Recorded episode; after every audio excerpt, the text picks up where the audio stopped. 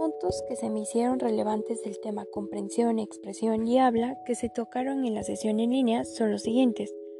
El principal son habilidades comunicativas. El primer concepto es hablar y esta es una conversación entre dos personas, pero para esto debe de haber un lenguaje em, que ambos conozcan. Eh, esto este se debe de darle importancia ya sea en los discursos, en los auditorios, el registro, entre otros. Debe de tener una importancia la forma en la cómo se va transmitiendo las cosas. Por consiguiente, la comprensión y la expresión oral van de la mano. En la comprensión es importante conocer el contexto entre el emisor y el receptor para tener una comunicación congruente y la expresión oral adecua, orienta y autorregula la conversación o discurso entre las personas. Estas contienen tres elementos. El primero, el lenguaje verbal. Y estas son interacciones como puede ser la conversación espontánea, el debate, la conferencia, entre otros. Una de las características de esta práctica oral es la improvisación, debido a que nunca se planea. Estas interacciones se pueden llevar a cabo de forma física o virtual o en un mismo espacio.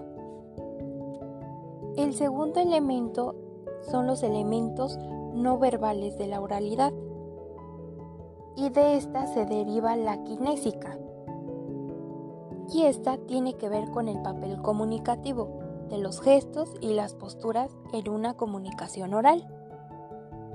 Por ejemplo, mover los hombros, fruncir el ceño, movimiento de las manos, entre otros, comunican y complementan la comunicación sostenida entre dos o más personas.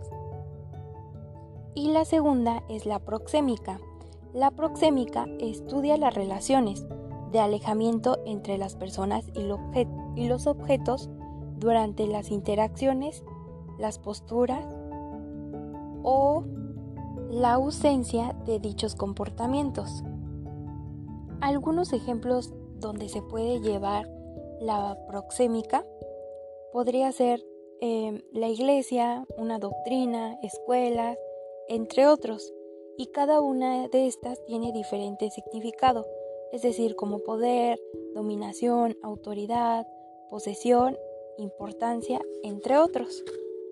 De acuerdo a esta, el espacio que se realiza entre los interlocutores tiene un significado. Por ejemplo, en las escuelas hay algunas escuelas que tienen la parte del maestro más alta, como un escalón, y la parte de los alumnos más abajo, lo cual significa que el maestro contiene más autoridad que los alumnos.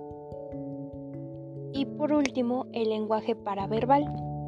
Es el tipo de lenguaje que no es visual, sino que se expresa a través de los distintos tipos de sonidos y entonaciones que se emiten con la voz y que modalizan lo que decimos.